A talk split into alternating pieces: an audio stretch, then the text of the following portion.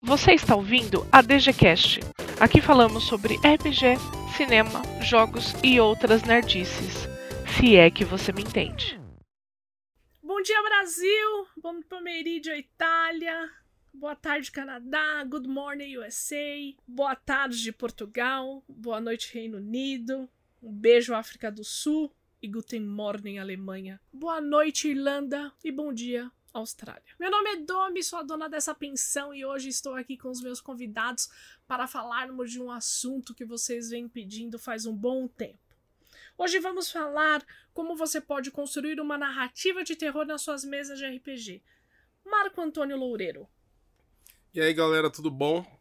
Espero que vocês estejam bem, estejam seguros e, como sempre, é um prazer incrível estar aqui e espero que vocês curtam essa, essa abordagem narrativa, ligada com o cinema e com o terror. Logan Gomes. Salve, salve, galera. Tô aqui de novo, fazendo mais um extra, fazendo uns bicos aqui na DG. Tô aqui com os meus amigos ilustres, temos muitos exemplos para falar, comentar aí hoje. É, pegando essa o tema, né, que trata de como abordar o horror na sua mesa e tal. E pode ser tipo qualquer mesa, né? Eu acho que estamos aí para trazer alguma coisa interessante e auxiliar quem quiser entrar mais nesse tema aí mesmo. Marco Milk. Olá, tudo bem, pessoal? Pessoal que está nos ouvindo, nossos amigos, o Boi, o Domi, o Logan. Prazer estar aqui, participar desse, desse primeiro Nerdcast, né? De estar junto de vocês aqui. E e falar de terror, falar de horror, falar de suspense, falar de, de temáticas que cada vez mais ganham, ganham público, né? É interessante como uh, muitos, muito das pessoas que procuram fantasia também estão procurando o terror, o suspense como, como mesa para se, se aprofundar, né? Isso, isso é muito legal e de estar tá ampliando os horizontes de, de todos aí. Isso é, é, acho que é o mais importante. É um prazer estar aqui e participar junto de vocês. Para quem não sabe, o Milk ele é um dos mestres da DG. Ele é uma das pessoas, dos mestres mais frequentes que nós temos, eu um acho dos mais que antigos também. e um dos mais antigos.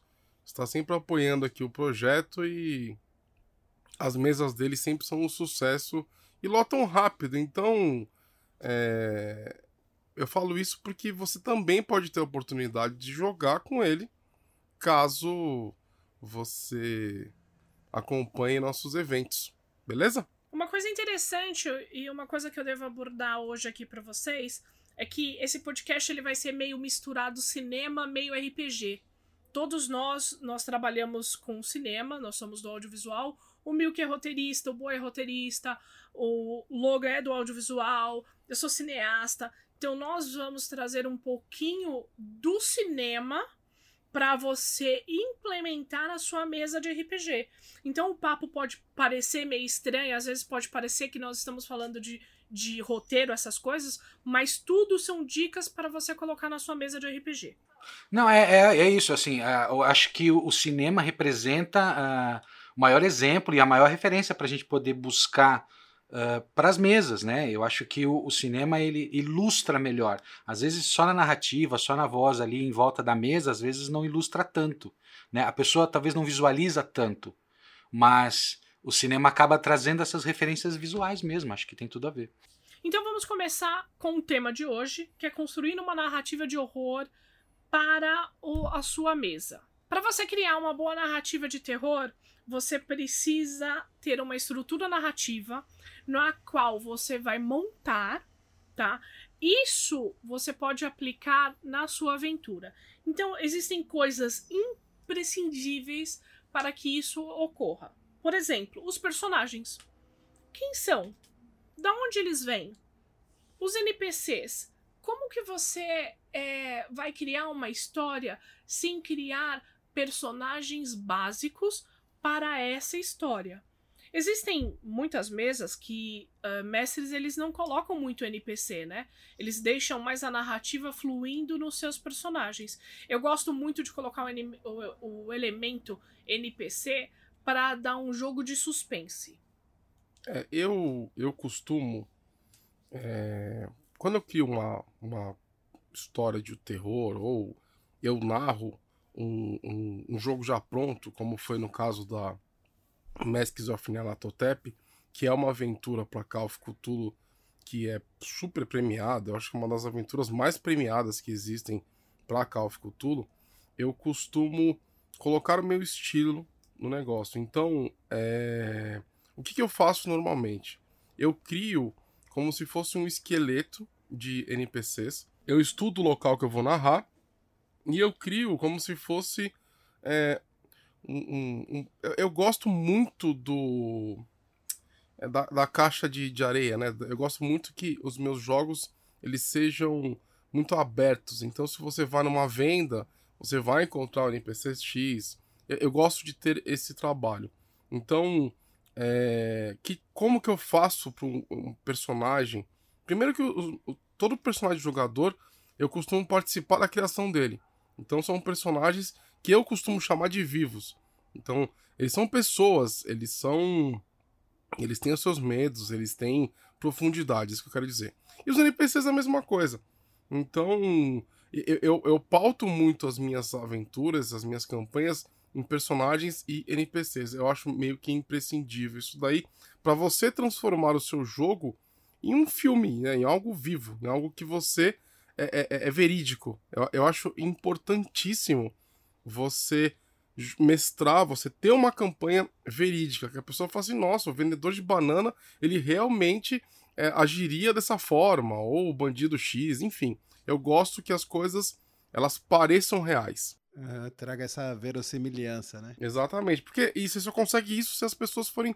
Se os, se os personagens forem profundos, né? Sim. Porque senão fica aquela coisa, parece meio robótico, sabe? Uhum. Então, eu costumo é, trazer essa profundidade como se os, os, os NPCs, eles, como, eles são personagens como, como os personagens jogadores. Eles existem, eles pensam por si só, entendeu?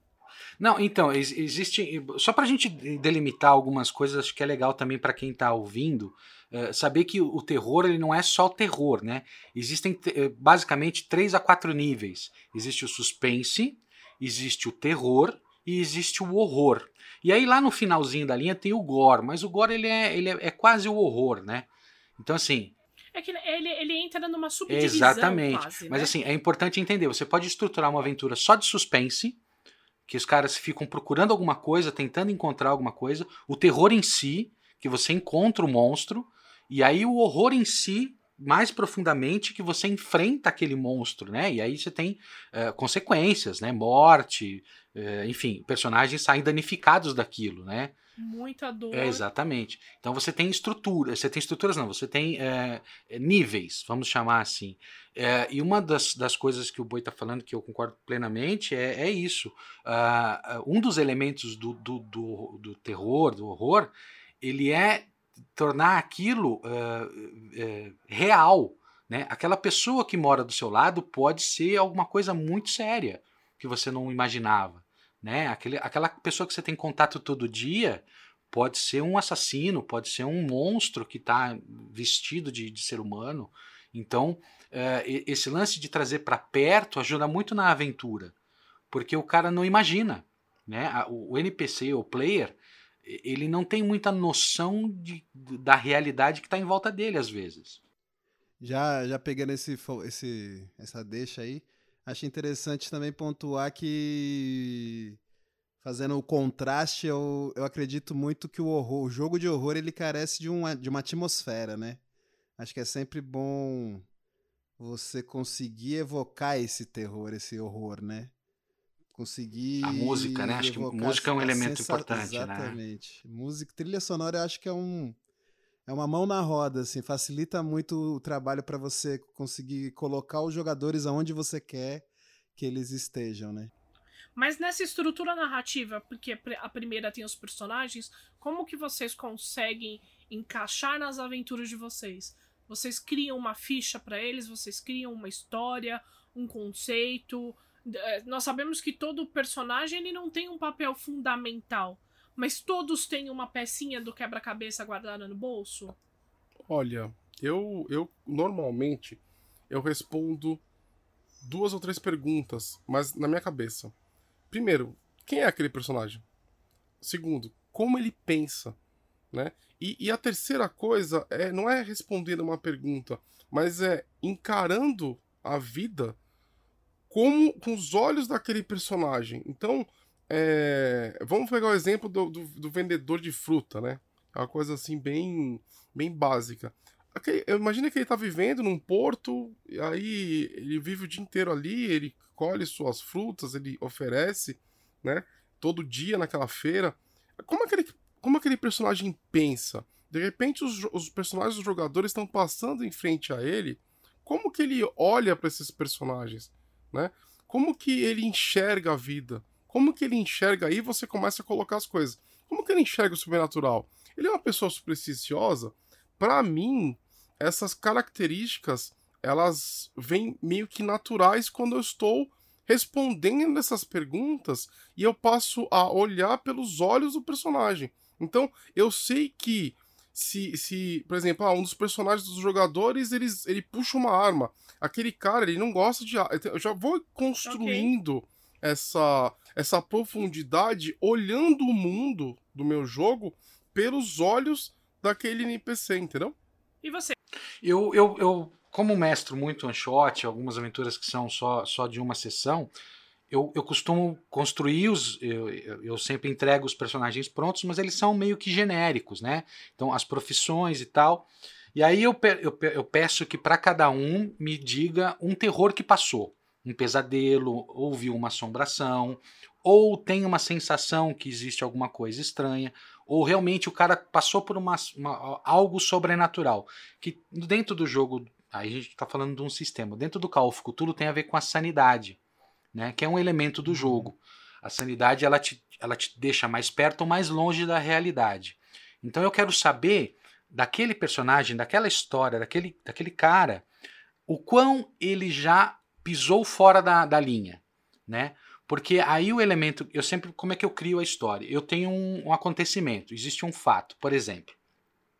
Na última aventura de Cthulhu, eles uh, testemunharam e participaram de um assalto, participaram não, foram vítimas de um assalto a banco. Todos estavam dentro do banco e foram e teve um assalto. E eles foram uh, sequestrados, eles viraram uh, reféns e foram levados para uma ilha. Na fuga, eles foram para uma ilha que tem um farol né? E nesse farol tem uns caras estranhos que moram lá, né? Então, esses caras estranhos deixam tudo meio que na dúvida do que está acontecendo, na verdade. A partir do momento que eles entram no barco e chegam na ilha, tudo fica meio nebuloso. E eu vou tentando casar com os medos dos personagens, né? Porque é, não é individual, né? De repente, o medo é o ponto de vista da pessoa. Os seus NPCs, eles também têm esses medos? Alguns têm, alguns uh, dentro da história que é criada, o NPC ele na, na verdade ele é o, é, é, o que puxa a história muitas das vezes, né? Que ele indica uhum. o caminho ou é o centro da história. Você pode ter o protagonista como NPC, não necessariamente os players, né? Entendi. E aí os o que que uhum. os players são? O coadjuvante para que aquele NPC consiga superar Sim. ou enfim, é, ele é, pode ser o vilão NPC pode ser o vilão da história, né? O protagonista vilão, né? Eu, eu costumo fazer assim, trabalhar com os medos dos personagens, né? Entendi. Legal. E você, Logan? Então, eu penso muito assim. Se, é, tem uma questão que eu acho que vem antes de pensar os NPCs, que é geralmente talvez o sistema que você vai estar tá jogando esse jogo, né? Que pode ser. Dependendo do sistema, você vai ter ferramentas diferentes aí, né? para criação desse personagem e tal, tanto o NPC quanto os jogadores, né? Personagem do jogador. E que também vai, vai ditar muito do cenário, né? Do, do de, vamos supor, se fosse um vampiro, ia ser um punk gótico, horror, é, horror pessoal, né? Então aí você tem que criar um NPC mais elaborado para evocar essa questão da humanidade, como você vai trabalhar isso dentro do jogo. Talvez o reflexo torto proposta... daquele personagem, né? Exatamente, a sombra, né? Exatamente. Aquela sombra que acompanha aquele personagem que vai atormentar ele. É. Se for uma proposta Call of Cthulhu, aí nem o Milk falou que vai mais pro lado da sanidade, né? Vai pegar essa questão da loucura e tal. Eu gosto de pensar o que que esse, cada esse jogo me permite explorar, sabe? Porque Na, geralmente eu, eu, dou mais uma entrada, uma primeira apresentação ali com algum NPC que não é tão importante. E geralmente eu conduzo para um, eles mais sozinhos, né? Durante o percurso. Tem um elemento importante é. que acho que a gente precisa falar e é, e é fundamental: a, a, o lance do contrato social dentro das aventuras de, de terror e horror, elas precisam ser bem definidas, uhum. né? E, e, e, e assim, e o limite expandido, deixar claro que aquilo pode ser um pouco pior do que normalmente é. Mas é lógico, dentro do Exato. limite de cada um, né? Então, se ah, a pessoa não gosta que maltrata animal, mas você não precisa eliminar isso da história. Você não precisa, talvez, só descrever aquilo. Mas de... É, dá pra, dá, dá pra subentender muita coisa. Exatamente. Acho que essa é, é uma das artes. Porque né? é, um, é uma coisa importante. Ah, quando, quando você começa a pensar numa narrativa de terror, você precisa criar elementos e antes disso, você precisa ter a preocupação das pessoas que vão jogar a sua mesa. Uhum. Porque não é um tema aceito por muitas pessoas. A gente tem uma certa dificuldade de encontrar players, porque não é um tema aceito por muitas pessoas.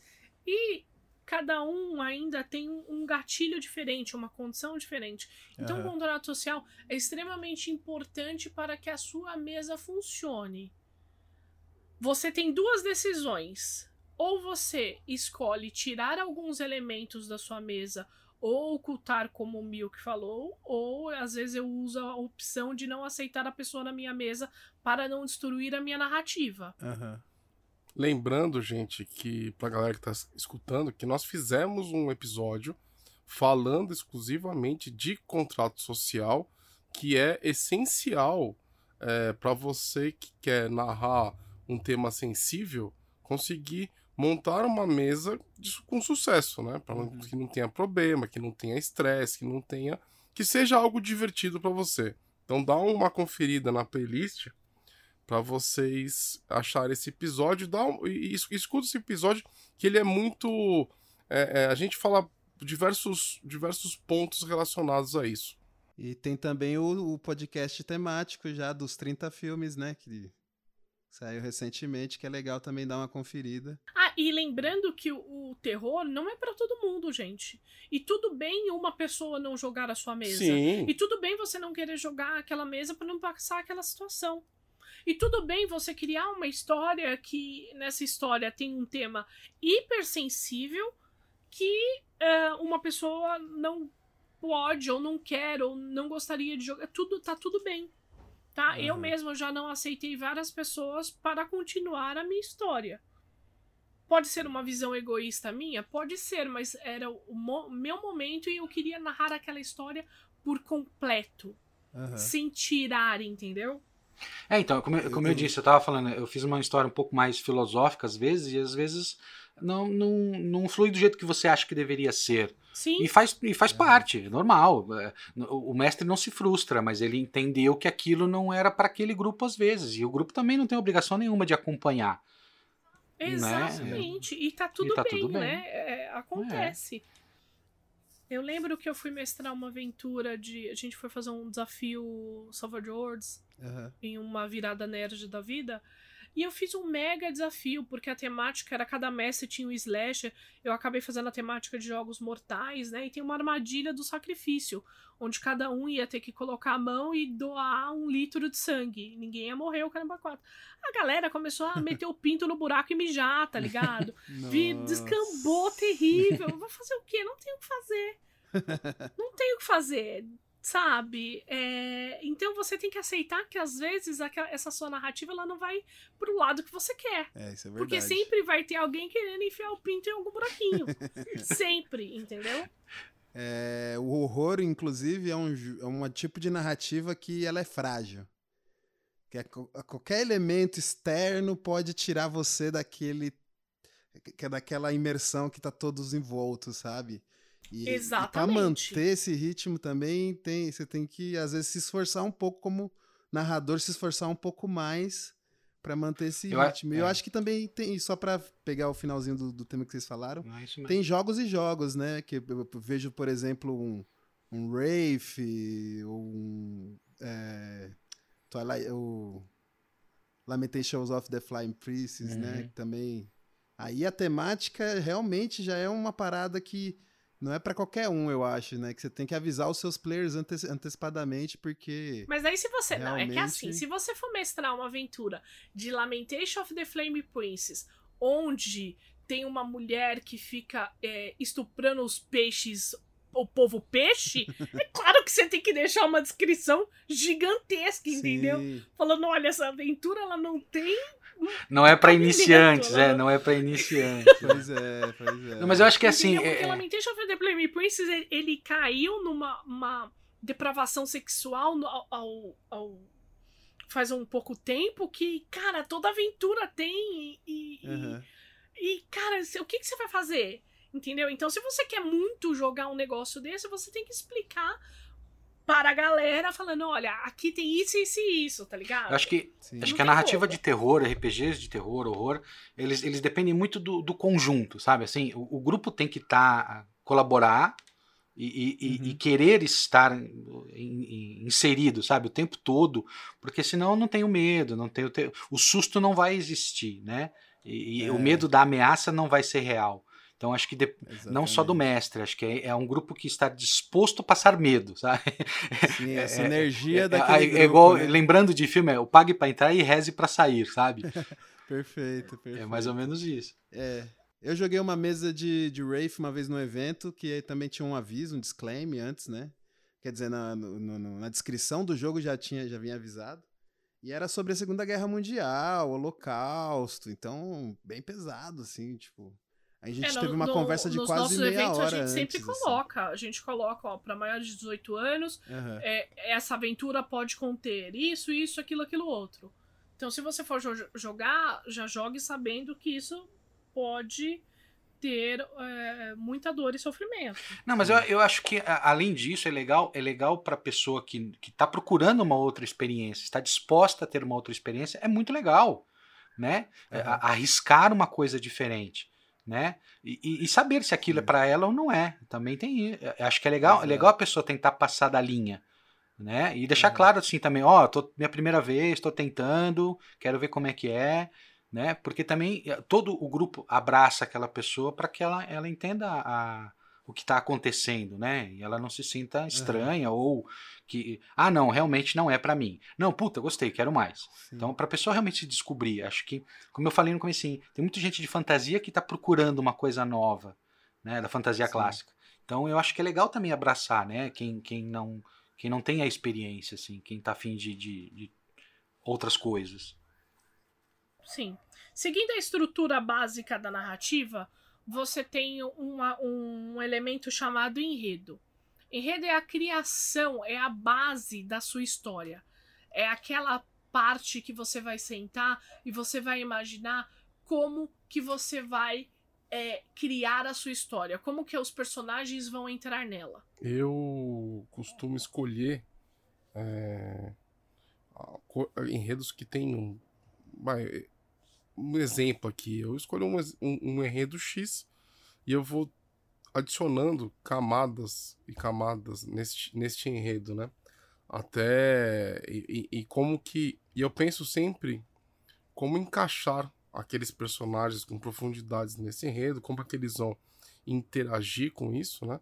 E para né, é, colocar um tempero adicional, eu sempre busco né, é, enredos que têm algum tipo de ligação com história, com folclore, com, com é, é, ideias fora da caixa, né? Tipo, se eu vou pegar pegar o Saci Pererê para usar no, no, no, nesse enredo, nessa, uhum. nessa história, eu vou pegar e vou transformar esse Saci Pererê em alguma coisa é, é, diferente que eu tenha visto, ligar com outros tipos de referência, né? E, e, e eu vou construindo, né? É, é, eu sempre eu sempre busco pela, pela originalidade, né? Eu sempre busco algum enredo que no final a galera fala assim, nossa, que parada diferente, né? Que, que negócio que, nossa, isso daqui eu não tinha imaginado e tal. E, e eu sempre, né, gosto muito daquelas de, histórias em que você tenha é, é, gira em torno de um grande enigma, né? E, e, e no final né, da, da campanha, eu não costumo mestrar muita coisa de one shot, mas no final da campanha você junte todas essas peças desse quebra-cabeça que formam né, esse, esse enredo e aí você consiga enxergar o quadro por completo, né? Negócio, esse é uhum. meu mecanismo, assim, é meu, minha forma de construir. Eu, eu, eu acho que eu, eu acho que, que é, é o caminho, assim, e é legal que desse tipo, nesse caso que, que você usa, dá para trabalhar todos os estágios, né? Do suspense, do terror, do horror, dá para usar todas as, as, as fases, né? E, de, e, e bem marcadas, né? Eu, eu, eu tenho mestrado muito histórias sobre mundo dos sonhos, né? Então, uh, eu tenho trabalhado muito com uh, a dúvida dos personagens, né? Se eles se aquilo é real para eles ou é um sonho, uhum. né? Ou trabalhando dentro da sanidade, né? Então a gente Está numa fase meio onírica. Exatamente. Então tem momentos que Isso eles é estão em lugares que são é, sonhos mesmo, assim, lugares que porta na porta no teto, sabe, assim, uhum. corredores infinitos. Então Muito estruturas bom. estruturas uh, narrativas aí bem individualizadas. Eu narro personagem por personagem e aí de repente ele acorda na casa dele ou ele acorda em outro lugar da cidade, sabe? Ele teve um, uhum. um sonambulismo e aquilo levou ele para um outro lugar. E aí, às vezes, esse sonho tem a ver com o que está sendo enfrentado dentro da, da história. Né? É, é uma manifestação onírica do que está sendo usado na história. O que eu tenho usado mais, assim, é, nas, últimas, nas últimas vezes que eu tenho mestrado. Tanto que essa história aí do, do farol acaba com a manchete do jornal que o navio desapareceu. E eles não voltam mais. Hum, legal. Entendeu? Então eles, eles foram para um lugar e aí fica em aberto para onde eles foram né? Mas coisas aconteceram uhum. com eles dentro da ilha. E aí, quando eles tentam fugir, o barco não está mais lá, então eles não saem mais de lá. Então eles foram para uma outra, para um outro lugar, né? É, eu acho legal que as duas, uh, os dois, as duas, as duas estruturas que vocês comentaram, elas já começam a preparar o mistério, né? Que eu acho que é uma, uma um elemento essencial na toda, toda, toda a história de horror, né? Vai ter um mistério ali que é envolto de camadas de segredos. O... E o enredo não necessariamente precisa ser, tipo, gigantesco, né? Uhum. O, o, seu enredo ele pode começar com uma frase, uma coisa simples. Puxa, Sim. tinha um doutor que ele percebeu que se ele fizesse uma criatura, e ele e sacrificaria essa, essa criatura e ganharia poderes de um deus X. Uhum acabou. Você criou uma frase ali e você começa a criar o conceito da sua aventura. Muito Exatamente. simples. Exatamente. E geralmente Entendeu? é coisa simples, né? Essas... É, se você pegar o é exatamente, se você pega o enredo de alguns filmes, ah, é um grupo de jovens que saem em busca de uma aventura na férias, de férias uhum. e encontra uma cabana abandonada. Perfeito. Eu acho Entendeu? que Ah, é o ponto de partida pode ser o mais simples possível, né? O ponto de partida é. pode exatamente. ser o mais simplório, né? Você, é, quando vai criar a sua aventura de terror, você não precisa se preocupar muito com alguns elementos. Uhum. Comece a criando e vai aos poucos. Eu Pega uma frase. Bom como que você é, quer passar essa informação para as pessoas. Entendeu? É, e, e, assim, quando você começa. É, claro que tem formas e formas de você iniciar sua história, mas se você começar de uma maneira até mundana, vou pegar o exemplo do Iluminado. Iluminado uhum. é, é, é, é um filme que começa com um negócio bem besta. É alguém que quer ter um. que Pra ter um, um, um lugar tranquilo para tentar se tornar um escritor, né? Ele aceita o um emprego no, no, cu do mundo, né? É. No, no, no, alto da montanha Sim. mais isolada dos Estados Unidos. É. O problema é que o hotel era um negócio horrível, mas é, é, o início é muito. Ah, eu vou. Os moradores do hotel não um são tempos... muito amáveis. Uhum. É, exatamente. mas, mas no final das contas, era um, era um aspirante, né, a escritor que, que resolveu tirar um tempo sabático num hotel. Sim. E, então, então, assim, olha que coisa mais, mais simples, né? Que coisa Sim, mais mundana. Banal, né? É banal, não, não é. E, e, isso é legal na história de terror. Vem, vem daí. A história de terror é legal porque ela não precisa começar com terror ela começa com uma casualidade, né? Uma coisa. Aí aquilo vai se transformando num, num, num monstro, é um monstro uhum. nascendo mesmo, né? Você... Sim, exatamente. É, eu gosto de trabalhar geralmente nessa linha de, de, pegar o cotidiano, começo com o cotidiano, todos os jogadores vão pegar um avião, ou todos os jogadores vão fazer um. se encontram num bar, estão de viagem, num hotel. E geralmente eles Sim. são tirados desse cotidiano por um evento sobrenatural, inexplicável. E eu acredito que no enredo, isso. você não precisa colocar o terror de cara. Não, Exato. não. Mas tem, tem uma curiosidade, olha só. Como a gente estava falando de cinema. Lovecraft Country, que é a série do momento aí que tá todo mundo acompanhando, porque, obviamente, fala do autor mais importante do assunto. É, no primeiro episódio mostra um monte de monstro. Quando ele, ele, ele já dá de cara o que, que vai acontecer. Ó, é isso, mas depois É. te- a série te faz esquecer o que, tá, o que era aquilo. Ela vai te levando para casualidade. Você também pode trabalhar no inverso. A Agatha Christie te entrega a morte. E só que você não sabe quem matou. Aham. Então aí vem destrinchando no sentido inverso. Também, também é, um, é uma estrutura que Sim. você pode falar: olha, galera, o monstro é esse. Só que para a gente chegar nesse monstro, vai, vai, vai precisar andar muito. Também é, é, um, é um jeito de contar a história. Sim. Então, olha só. Então, nós criamos os enredos. Aham. Nós criamos os personagens. As próximas estruturas para você montar a sua aventura é o tempo e o espaço. Quando essa aventura vai passar e aonde essa aventura vai se Uhum. passar. Eu acho que um, um dos principais elementos é, que pode nos trazer o terror é o tempo e o espaço dela. Sim, Porque existem épocas que são mais favoráveis para isso. sim, claro. Não sei se vocês concordam, mas Uhum. pra mim o terror ele pode existir mais em 1920 do que em 2020. É, eu, eu, eu. Aí, é- essa parte do tempo e espaço é a parte que eu mais piro, né?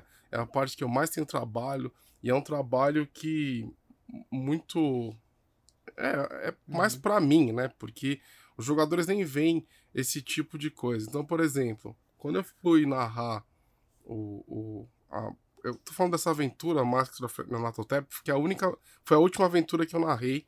Então ela tá fresca na minha cabeça. Mas a primeira parte se passa no Peru, né?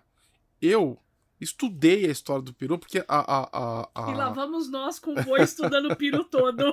Olha, ontem no Mas- jogo do Brasil, a bola bateu. O cara tava com o negócio na, na- o peru na mão lá. Na verdade, bateu a bola, a bola bateu na mão do jogador do. Enfim. Eu vou trocar por. Vocês entenderam, mas eu posso falar que é da Bolívia, né?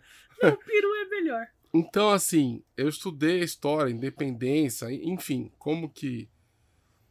Porque eu gosto disso, né? Então, é assim que eu, que eu crio o background do negócio, né? Então, assim, o espaço, pra mim, escolher o, lo- o local é, e, a, e, a, e a data é, é, muito, é muito prazeroso. Porque eu costumo estudar a história do local. Se for algum local de fantasia, eu Sim. invento a história do lugar. Mas eu, eu gosto de narrar as minhas histórias. Eu só me sinto seguro, né? Para narrar em algum lugar que eu tenha estudado a história, de como é que funciona. Então, ah, aqui tinha um mercado, a cidade passa um rio, e não sei o quê. Essa é a vista. Então, assim, eu só me sinto seguro para narrar em algum lugar Beleza. quando eu estudo a história dele. Então, é, antes disso, é, eu quero só, hoje tem- é, muito, é muito fácil você estudar a história de um local.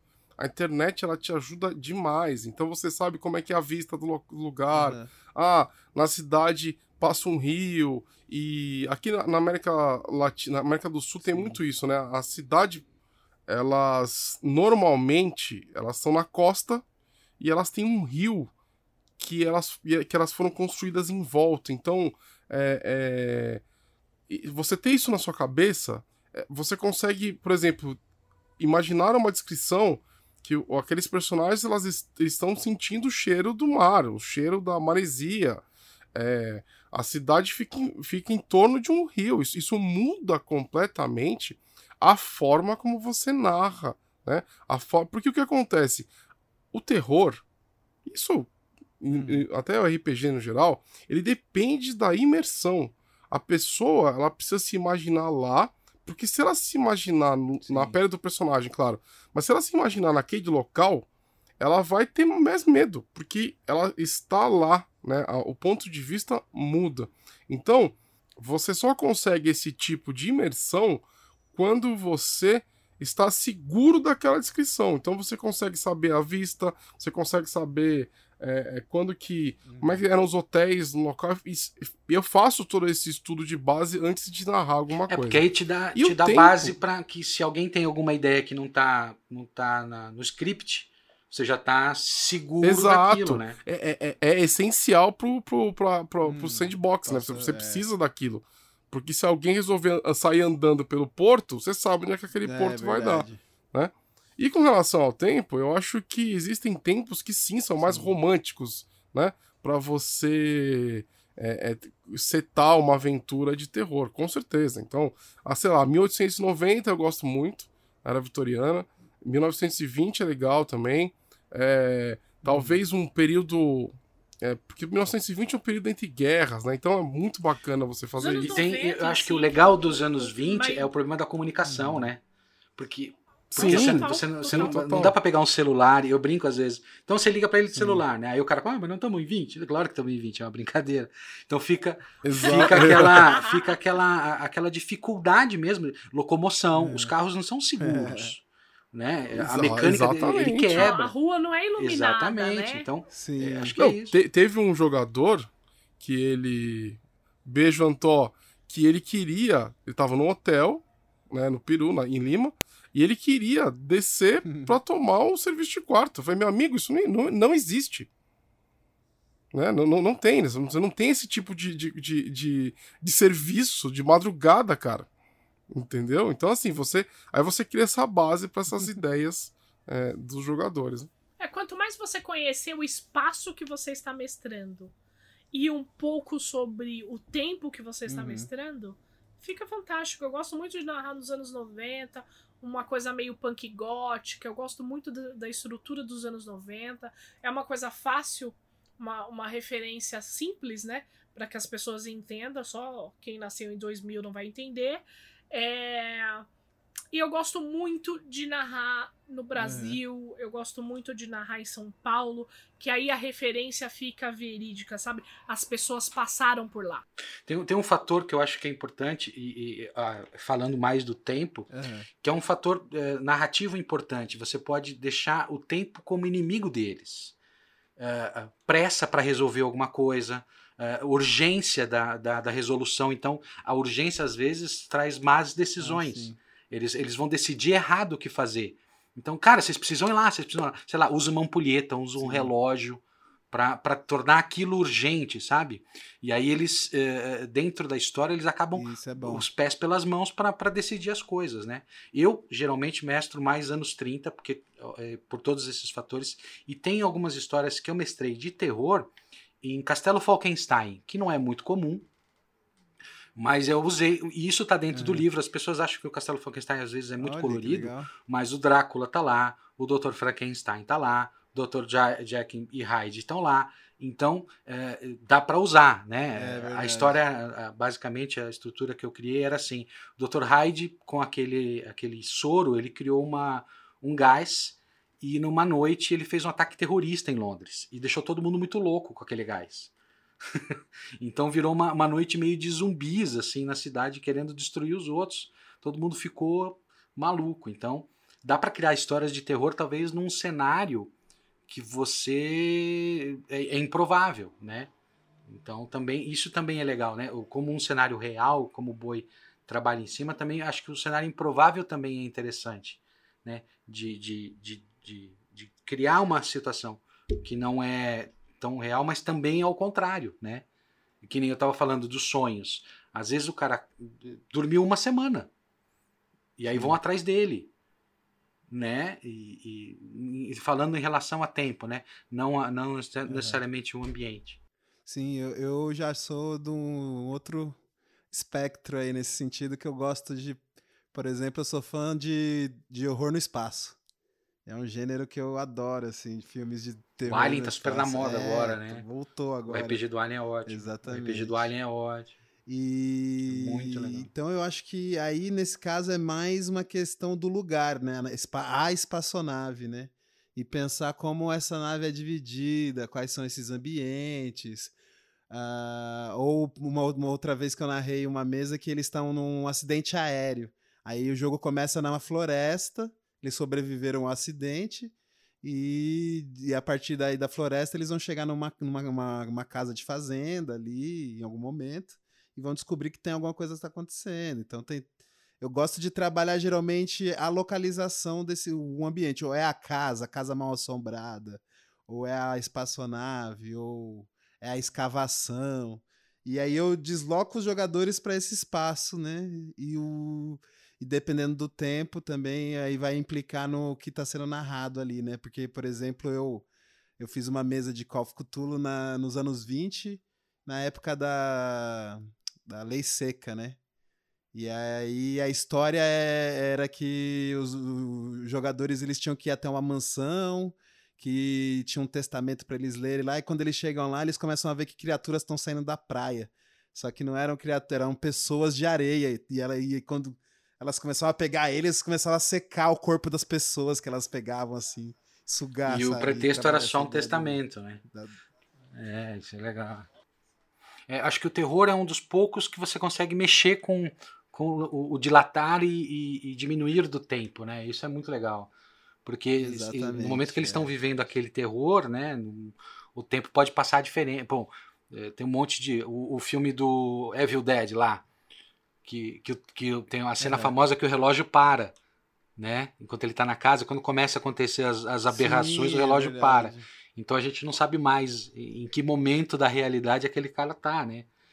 Então tem isso. Total, é muito legal. Acho isso muito legal. Agora que você tem os elementos básicos para sua, é, para criar a sua história de terror, você vai precisar fazer mais três passos para deixar ela bem redondinha, tá?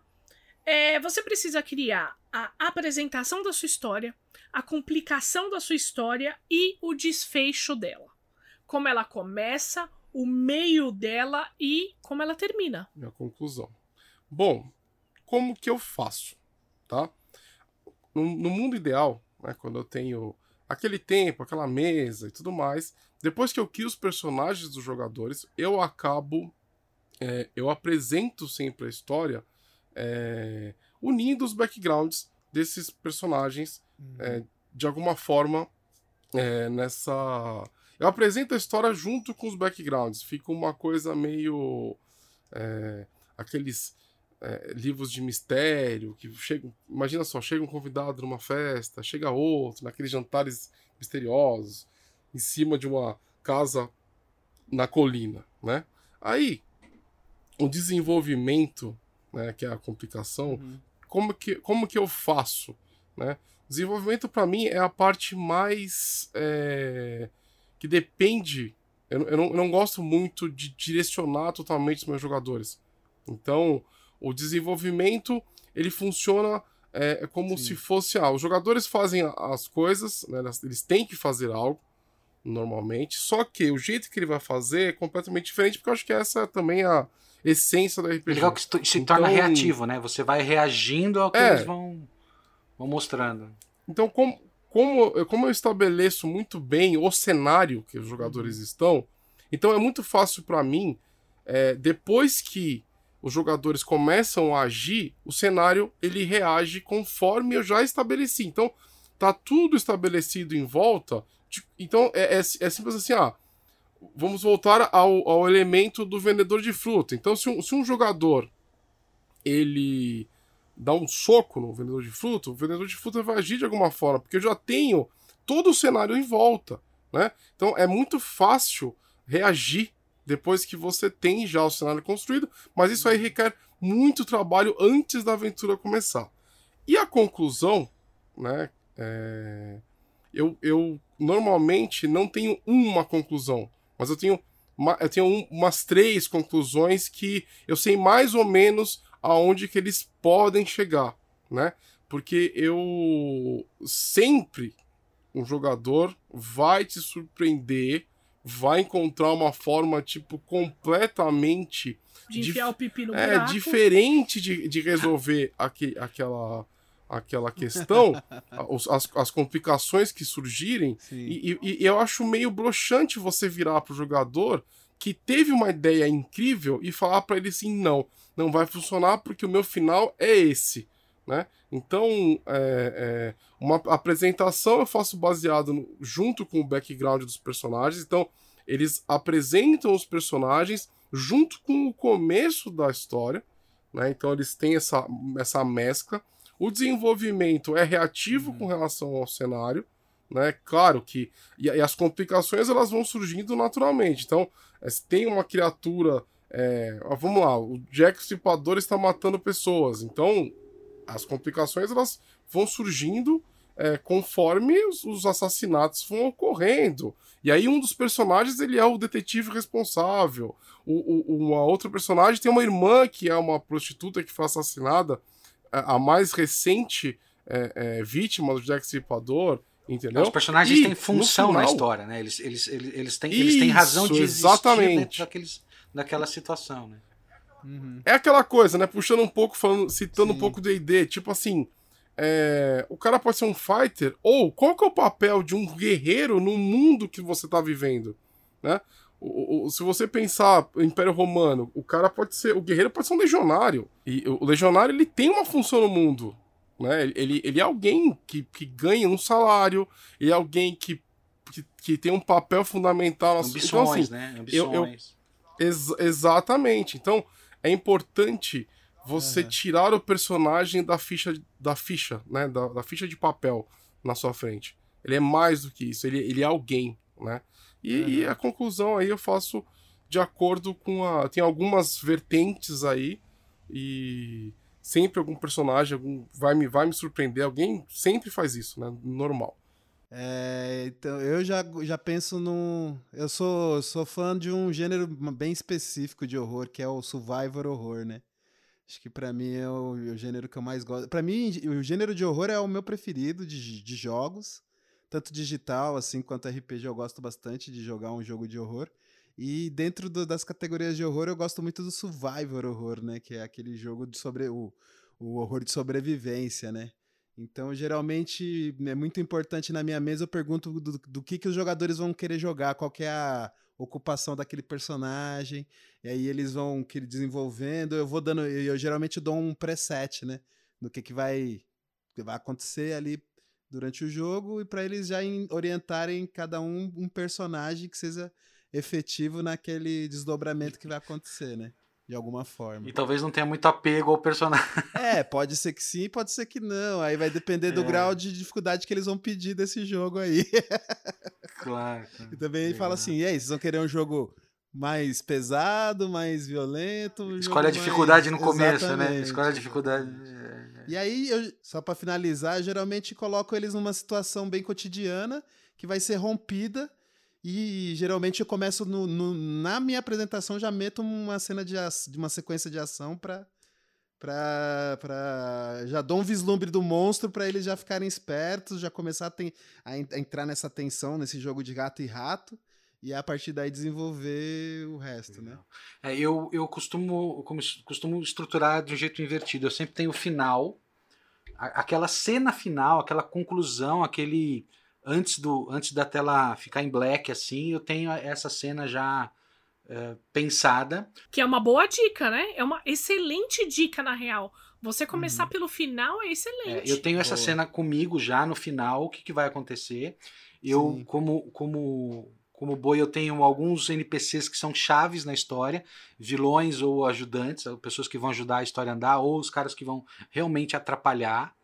E aí, como eu disse lá no começo, o, eu tenho, eu gosto que os personagens digam qual, quais são os seus terrores. E aí eu vou trabalhando com cada um o seu terror. Às vezes alguns mais, alguns menos. Mas uhum. o, o que casa mais com a história que eu tinha. Tinha uma história que foi muito legal.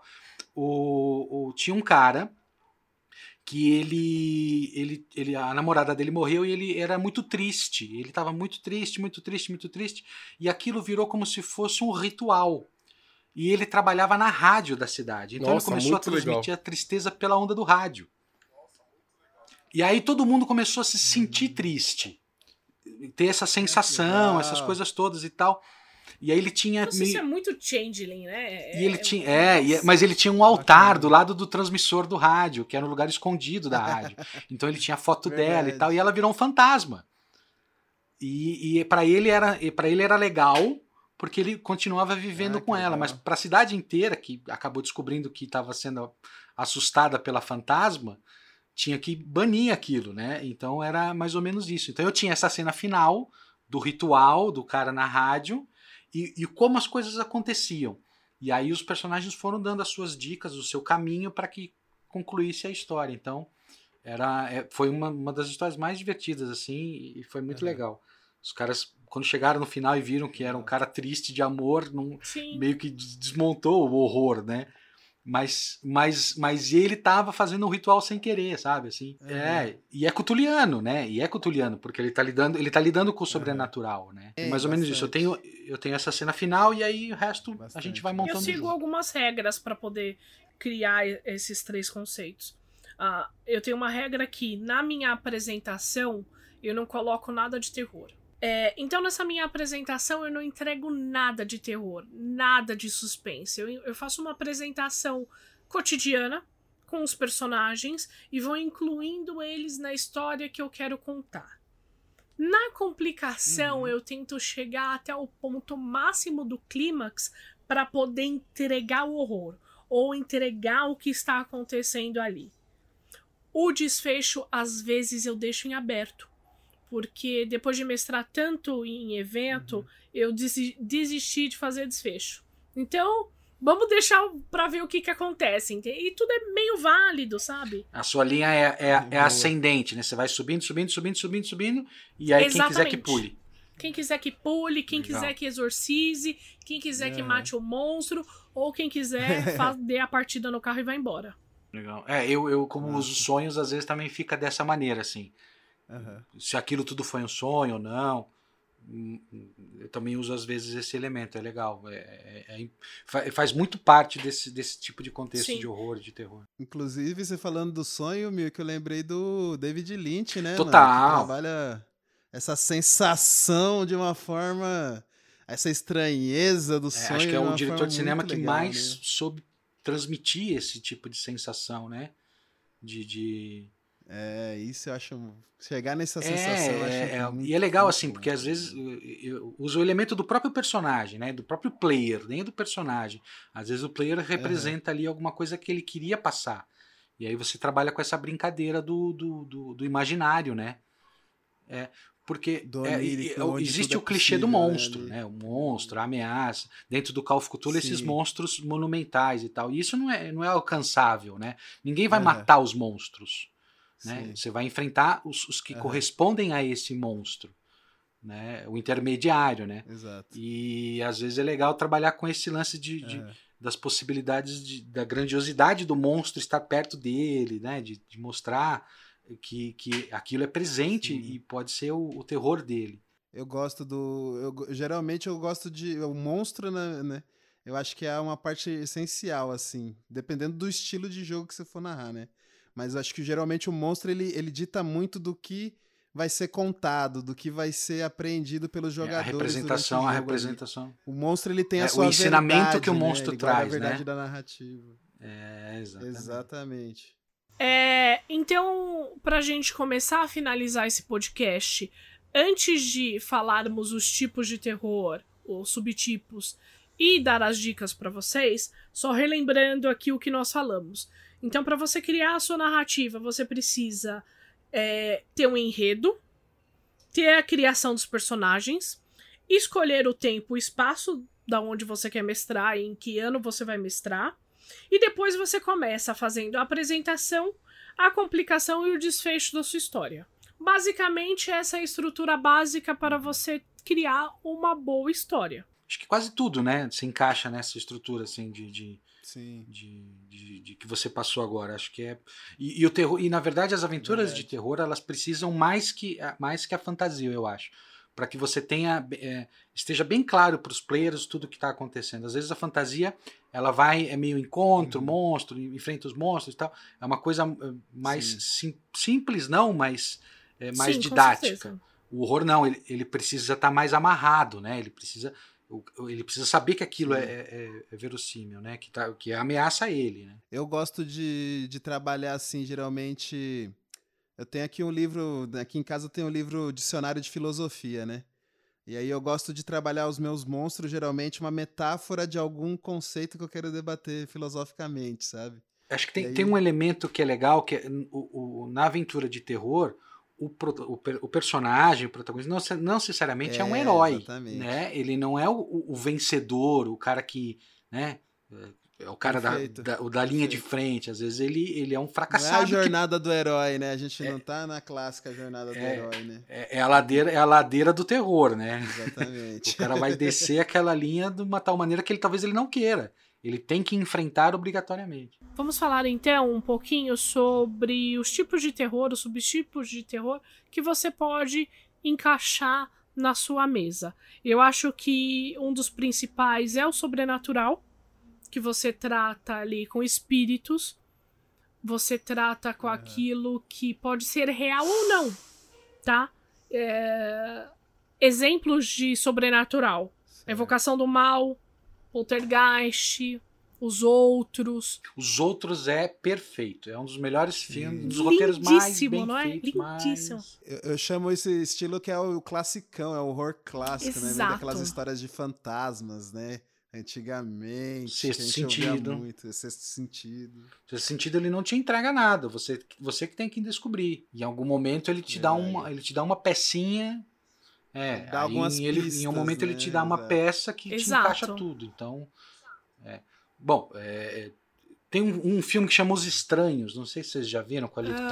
Ah, não, não vi. que é um, é um, é um grupo é um, é um, é um grupo de é, é um casal eles estão numa casa e tal e aí alguém bate às três horas da manhã perguntando para uma menina na porta Ah, é sim, e aí naquele já. aquele conjunto de Obrigado. pessoas começa a fazer terror com eles de fechar porta abrir porta telefone não sei o Isso. quê e o fim é bem bizarro assim é bem é bem trash é bem pesado o filme né? não vou contar o final mas é, É, procura é. aí São estranhos que vêm pra invadir a casa, né? E, e esse, esse- acaba que vira, vira um gênero esse estilo de filme aí, com aquela leva dos filmes de do terror extreme Isso, francês, né? Que a gente teve em isso, 2000 exatamente. e pouco aí. É, ele é série tem um monte agora, o Lock, Lock K, o Lovecraft Country que a gente A falou. mansão. é, tem- Esqueci o nome da mansão. Mansão, Mansão Hill, Hill. Mansão Hill. Incrível, um plano sequência maravilhoso. Mansão Hill, é. Eu, go- eu gosto muito dos horrores com ficção científica. Aí vai vir um Alien, o Enigma A do cor que caiu do espaço, que, tem, que, que é com o nosso Ai, ídolo Jesus Nicolas Cage. Cristo, pelo amor de. Deus, gente. Verdade. Nossa, nessa área do Cthulhu tem O muita filme do Nicolas Cage é ótimo. Não, é pelo muito amor bom. de Deus, aí entramos no Nicolas Cage. É assim, Não, não, o filme é bom. O filme, é não, bom. o filme é ele começa meio nhê, mas o final é surpreendente, realmente. É, é. Eu vou ser, ser sincero com vocês, eu não, não, não entrei na É, vibe. é, é um, filme, é não, um cara. conto meio malucão mesmo, né? É- A história é meio doida mesmo, meio, meio sem pé nem Puta, cabeça. mas eu esperava mais fritação, É, é, é, então. mano. Não sei. Mas eu acho que é, Eu gosto do Mandy. Eu gosto do Mandy, que é o filme an- anterior a esse, Ah, é? que também é com o Nicolas Cage Então. e também tem o. o Vamos tom combinar que a gente vai fazer um podcast ali, né? especial do Nicolas Cage depois? Vamos, eu topo. Porque Vamos chamar ele, vamos chamar ele. Puta, fechou. Esse Vamos eu quero ele. muito. Eu sou ídolo. ô, meu ídolo. Faz um, um videocast, imagina que o legal. próximo estilo de terror também é o gore. Onde tem sangue, tripa, muita dor. Gore, gore. Assassino tem da Serra Elétrica, né? O, clá- acho que é o mais importante. Centopeia. Humana, que é um dos melhores. Centopeia Humana. Holocausto Canibal, que é fantástico pra assistir também. O- os Jogos Mortais, acho que o primeiro é O bem primeiro, gore, o primeiro é né? muito gore. O primeiro é bem. É, o- Não, não, é, levemente, é, cara, como levemente, tem- tem levemente, partes. né? Não, você, você tem filmes tipo Mártires, É. né? Porra, que é filme pesadão e tal. Você O ter aquele, Movie, o filme né? sérvio, que é gore, e É, os e filmes pesado. Tem 8 o milímetros é maravilhoso. Chega, é- chega de que é Nicolas Nicolas Cage. Tá ligado? Mas é ótimo, hein? 8 O milímetros é uma, 8 uma puta de é uma muito bom, ambientação. mano. então, quer um filme pra você ambientar uma Toda a história? investigação, E Joaquin né, Fênix. ali, é. Não se esqueçam. O- Ele Ah, também a gente tá, vai ter que é, fazer um tá especial Nicolas. Cage, né? Não tem jeito. Verdade. A gente tem assassinos seriais, Seven, né? Tem Calma. Agora nós vamos pro psicológico, Psicológico, também, nossa. porque é, é um tema no terror muito presente. Daí nós temos Donnie Darko, Iluminado, It, Suspiria, sabe? É aquele terror que ele não tá presente, Sim, mas ele sim, tá sim. dentro de você. É, É, legal. o, o, o filme que, que, que o protagonista muda completamente. Existe a diferença do protagonista que É. aprende alguma Sim. coisa e é uma outra pessoa e o protagonista que se torna outra É. coisa. Né? Então eu acho que todo, todo filme Sim. ou história que tenha isso é o terror psicológico, né? Porque transforma. né?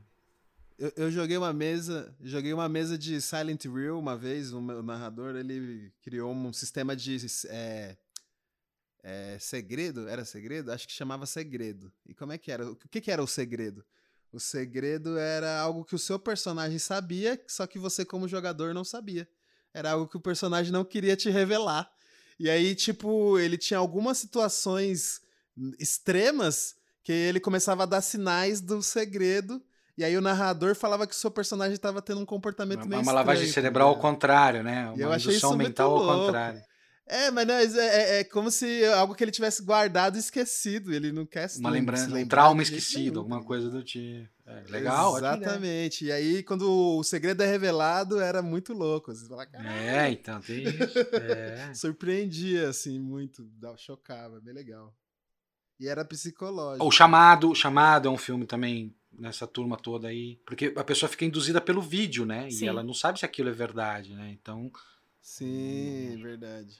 Ele é uma É, um mistura, de né? tudo, o é, chamado um é uma pouco de mistura de. é, Tem um pouco do sobrenatural também, né? Que foi Sim. a- a- o ritual que, que causou aque- aquele Exatamente.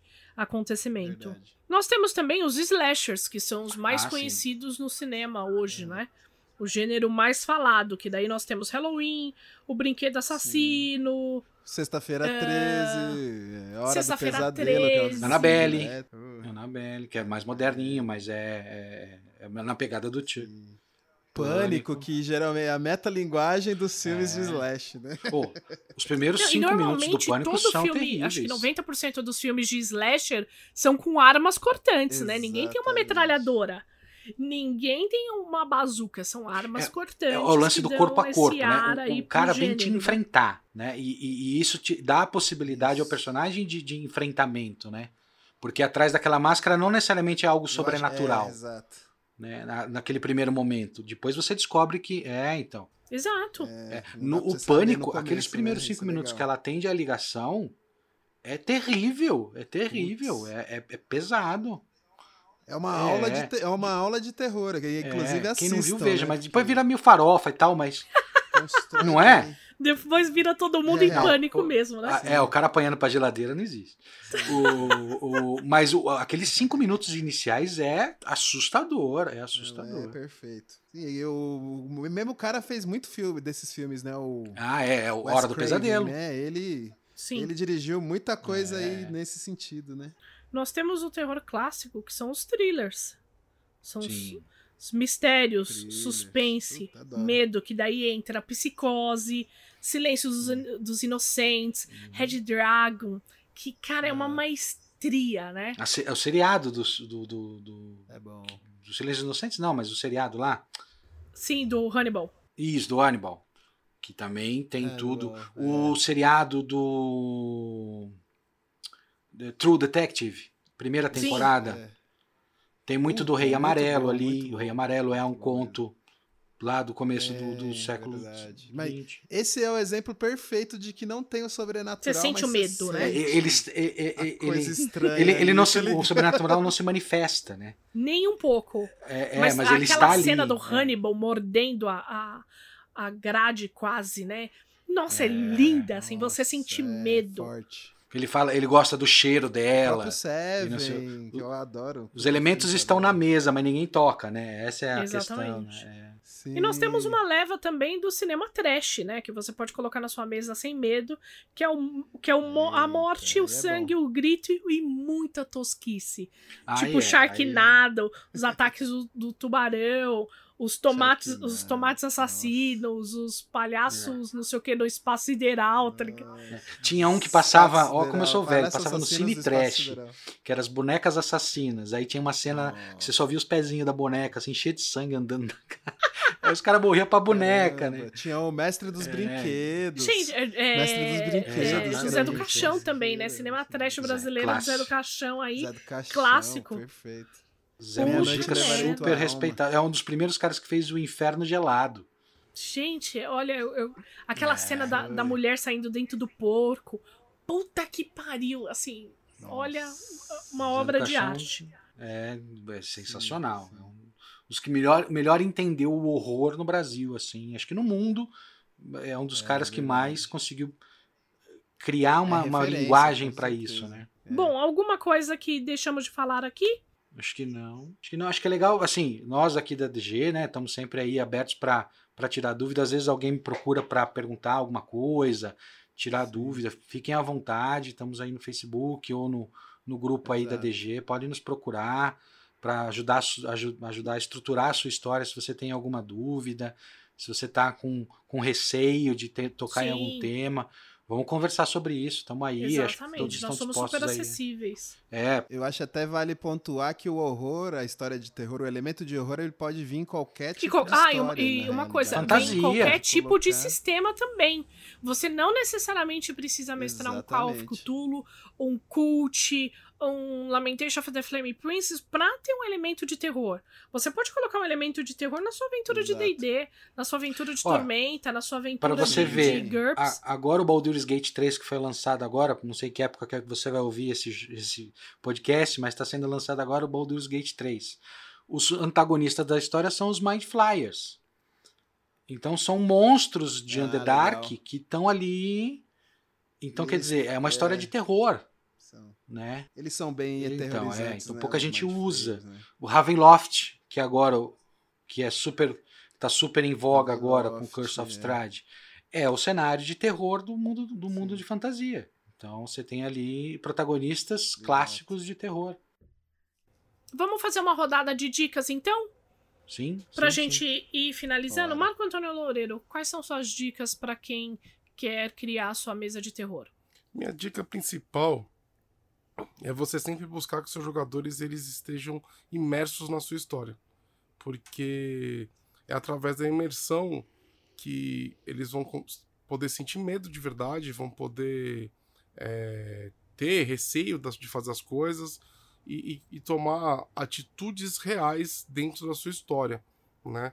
Então, todos esses elementos que eu busco, eu sempre procuro, né, fazer com que os personagens, com que os jogadores, eles encarnem os personagens de uma forma real, né? Eles sintam o que o personagem sente, porque eu acho que essa é a base para você ter uma boa é, é, aventura de, de RPG de terror.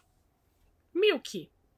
Eu, eu é, concordo plenamente com o Boi de transformar o mais real possível para os players. Acho que hoje, com esse advento do, do digital que nós estamos enfrentando, tendo que jogar por Discord, por videoconferência, acho que a gente tem uma, uma ferramenta ótima que são as imagens, algum vídeo, a música, que está muito mais perto da gente. Numa mesa, às vezes, a gente não consegue ter esses elementos visuais à mão. Então a gente pode ter aí um monte de coisinhas que a gente pode mostrar para os personagens para ambientar melhor. Eu acho que é legal você assistir muito, mu- muito filme, muita série, para te trazer mais elementos. E, e- e- realmente se preocupar com os personagens, como o Boi diz, principalmente o player, para que ele esteja completamente entendendo o que está acontecendo e estar vivenciando aquilo de verdade. Acho que é o mais importante. Mas hoje a gente tem toda essa gama de, de recursos que às vezes na mesa a gente não tem. Então acho que é legal também fazer uma pesquisa, se dedicar. Eu tô aqui produzindo um que vai ter uma umas fitas gravadas. Então eu tô gravando uns áudios e eles vão encontrar Ah, esses legal. áudios durante o, o- a aventura, né? Então eh, gasta um tempinho, cria alguns, alguns props, vamos chamar assim, elementos eh, que você pode usar, objetos. Né? Ele pode ser tanto o, o virtual quanto de verdade, né? De, de mão. Assim. Eu gosto muito nas mesas de Uhum. estar levando pelo menos um objeto que tenha a ver com a história. Então, eh, Eu fiz a máscara de espantalho para a aventura de, de, de Changeling, que era uma aventura de medo. Então, gaste um tempinho se dedicando aos seus players. Eu acho que é o mais importante, assim. Logan. Ah, eu acho que para pegar nesse ponto, eu acho que é interessante reforçar a ideia da trilha sonora. É um elemento que pode, pode fazer sua mesa ganhar muito brilho, muito. Você chegar muito rápido no, no tom certo que você deseja, de, de, de tensão no jogo e pode dar até um susto, né, que a gente chama de jump scare, né? Você pode usar essa a música como um elemento para dar um sustinho ali de vez em quando no jogador também, que eu acho que é legal. Não abuse muito disso, só em alguns pontos, acho que é bacana dar um susto mesmo. Já fiz isso algumas vezes, do jogador pular da cadeira, mas é legal. e eu acho que é interessante para mim, assim, na minha visão, acho que o horror ela é a história que mais possibilita uh, a crítica ao ser humano, assim, eu acho. É, no, no horror é onde nós nos criticamos, de fato, assim, né, como seres humanos, eu acho. Então, eu acho que, que se você for pensar uma história de um horror, eu acho que é legal sempre colocar alguma questão de, dessa discussão, né, desse elemento de moralidade, eu acho interessante. E, e querer pautar alguma coisa ali, eu acho que é interessante. Geralmente os, as minhas criaturas elas trazem uma, alguma discussão, de alguma coisa vigente, algum debate assim que ela estiga, sabe? Eu acho que seria isso mesmo. Ah, e eu acho que o, o elemento que mais causa é, estranheza, eu acho, no, em todas as histórias que eu já vi, foi a, a, a quebra da lógica. Eu acho que é um puta recurso para você assustar seu jogador. Que é uma coisa que, que é, é, é uma lógica que é outra, né? né? Assim, não, não deveria estar tá funcionando daquela, daquele jeito, sabe? É, exato. Uma velha estranha, assim, olhando para você, uma velha com uma agilidade fora do normal, sabe? Ou você começar a inverter os conceitos da realidade, assim, e isso choca mesmo, se dá um, dá um baque no jogador, assim, quando você quebra, inverte a lógica das coisas. Eu acho isso que é bacana. Bom, as minhas dicas, eu gosto muito de criar dúvidas de desconfianças de personagens. Quando você coloca uma pessoa em dúvida, quando você cria uma desconfiança, você começa a criar um grau de desconforto. E o desconforto é, é uma ferramenta básica para essa minha narrativa começar a se dar bem. Eu não entrego o terror logo de cara. Eu sempre abuso muito da estranheza. Eu coloco muita emoção naquilo que eu estou criando. Eu gosto também, igual, o Milk, de distorcer a realidade. De colocar uma porta que não é porta, de colocar uma porta no teto, sabe? Colocar alguns elementos que não necessariamente estão lá para funcionar daquela forma. Não é assim, uma simples geladeira, pode ser um portal. Gosto muito de Perfeito. sons e palavras. Então, é, uso muita música, uso muitas palavras em outras línguas. E eu acho que é isso. Aí distorço bem a realidade. Boa, é isso. É, é, é buscar todos os elementos que você puder para é. enriquecer a tua narrativa, né? Acho que independe, independe do, do qual é o elemento, mas que aquilo faça sentido e, e, e traga, traga importância para a história. Né? Sim. É que nem acho que é legal que a Dami afirmou, reafirmou agora que o horror ele é construído, né? Então nunca entregue tudo de bandeja, nunca entregue tudo no começo. É, ele é, é o horror é um Exato, e o horror construir. ele não necessariamente então, tem cara, né? Tijolo Porque às tijolo vezes ali. quando ele tem cara, ele pode estragar. Exato. É igual aquele filme perfeito que você é. vira e fala, puxa, por que mostraram o, o, o monstro? Não tinha necessidade. Sim, tipo, curta mama. Não tinha necessidade de, de ter mostrado a cara. Uhum. Tava incrível até ali, entendeu? É, tem, às vezes, o, o é, é, o não final, como você disse no começo, né? né? Não, não precisa ter final. Uhum. O final pode ser o de Sim. cada um, né? Cada um cria o seu final. Né? Isso, é, isso é legal. Perfeito. Final em aberto. Acho né? que tem, acho, acho que só, só tem uma, uma, só mais uma conclusão rápida assim. É, gente, às vezes os grupos discutem muitas coisas que não estão dentro da história de RPG, dentro da, da mecânica do RPG.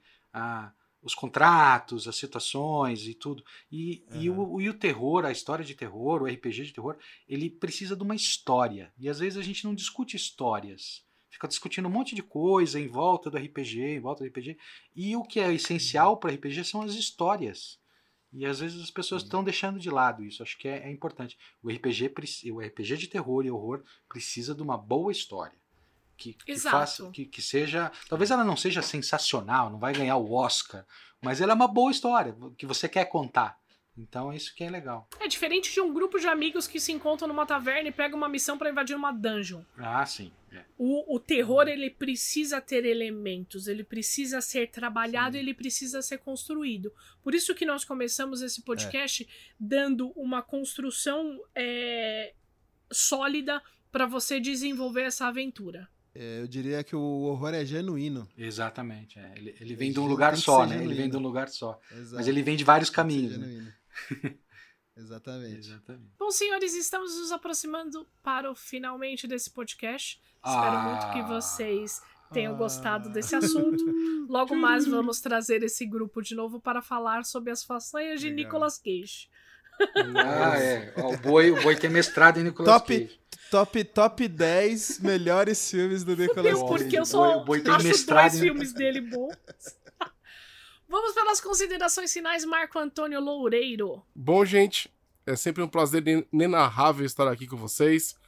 Esse episódio foi um episódio especial, trouxemos aqui o Milk, que é um, um dos nossos mestres mais queridos e que mais gosta de terror também.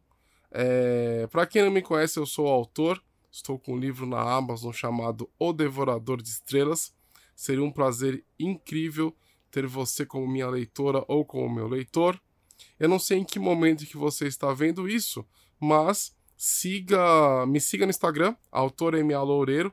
É, eu vou publicar outras coisas, eu gosto muito de world building, então tem cenário para sair para D&D, tem cenário para sair de horror, tem diversas coisas no forno sendo preparada para vocês é, implementarem nas suas mesas, beleza?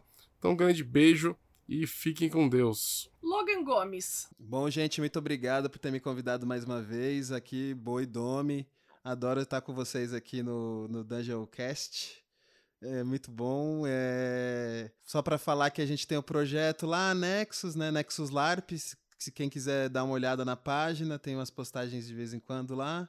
E quando acabar a pandemia, a gente tem, pretende voltar com os projetos de LARPs aí, né? Umas propostas bem legais e inclusive LARPs de horror, né? que a gente gosta bastante. E tamo aí junto, né, gente? É isso aí. Acho que é isso. Do... Falar para. Não sei se a Domi me deixa dar um, uma, um recadinho aqui, mas acho que vem coisa boa aí em breve, hein? As novidades no, do Dungeoncast aí. Viu? Queremos novidades. Marco Milk. Pô, um prazer estar aqui com vocês. Eu estou muito feliz de ter participado. Adoro o podcast de vocês. Eu falei, eu estava ouvindo, estou ouvindo o o Dungeoncast, estou ouvindo o Cursed. Então, para mim, eu sou um, adoro o mundo das trevas e, e o terror. E eu estou muito feliz de participar, eu agradeço muito. A Dungeon Geek me acolheu com, como poucos. Estou aí desde, sei lá, faz uns 3, 4 anos que eu estou aí com vocês. Estou super feliz, é uma família mesmo. A gente, o respeito que o pessoal tem um por outro é muito legal, a amizade que existe o companheirismo dos mestres é uma coisa que eu, que eu nunca tinha visto assim. A gente é realmente amigo, a gente colabora com os outros, né? Os outros colaboram com a gente, isso é muito legal, tá todo muito aberto a trocar ideia, isso é, é, é único. Então, estou muito feliz, sucesso para o cast, para todos. Espero voltar, me chamem de novo. E, e, minhas mesas estão aí todo evento. Eu vou ter, vai ter umas mesas novas aí chegando também. Uh, então, logo, logo tem anúncio aí. Eu também estou produzindo um podcast que também logo logo está prontinho e a gente vai poder ouvir juntos. Então é um prazer. Mandar um abraço para o Leandro Fernandes, que é um, é um, é um horror parceiro também, que está sempre com a gente aí, trocando ideia. Várias madrugadas a gente fica trocando ideia sobre alguns assuntos relacionados é, eu a preciso isso. chamar ele também. É, o Leandro é, é, um, é um, dos olha, é um dos maiores conhecedores de Lovecraft que eu conheço, assim sem sombra de dúvida. Chamem ele, façam, façam um especial sobre Lovecraft que ele vai adorar. É uma dica aí, uma. Tô dando pauta pro, pro programa, hein? Fantástico. Tô dando pro, pro, pro, programa. Então é isso. Agradeço quem está nos ouvindo em qualquer lugar do planeta. E os amigos de RPG aí, os, os players, os amigos mestres, todo mundo aí. É um prazer estar com vocês. E vida longa aí ao Dungeoncast. Mil que a casa é sua, volte quando você quiser, você sabe disso. É, muito obrigada, senhores, por estar aqui essa noite. É, muito obrigada a você que ouviu esse podcast até agora e não se esqueça, arroba DungeonGeek21. Isso no Facebook, no Instagram, no site, no Tinder, no Grind, onde você quiser, arroba DungeonGeek21. Não se esqueça também que todo segundo sábado do mês temos as mesas de RPG. Então se você quer jogar com Milk, fica de olho porque as mesas dele lotam assim em questão de horas. Muito obrigada, um grande beijo, um forte abraço e até a próxima. Beijo! No Tinder? Como assim no Tinder? Tamo no Tinder, tamo no Como assim no Grindr. Tinder?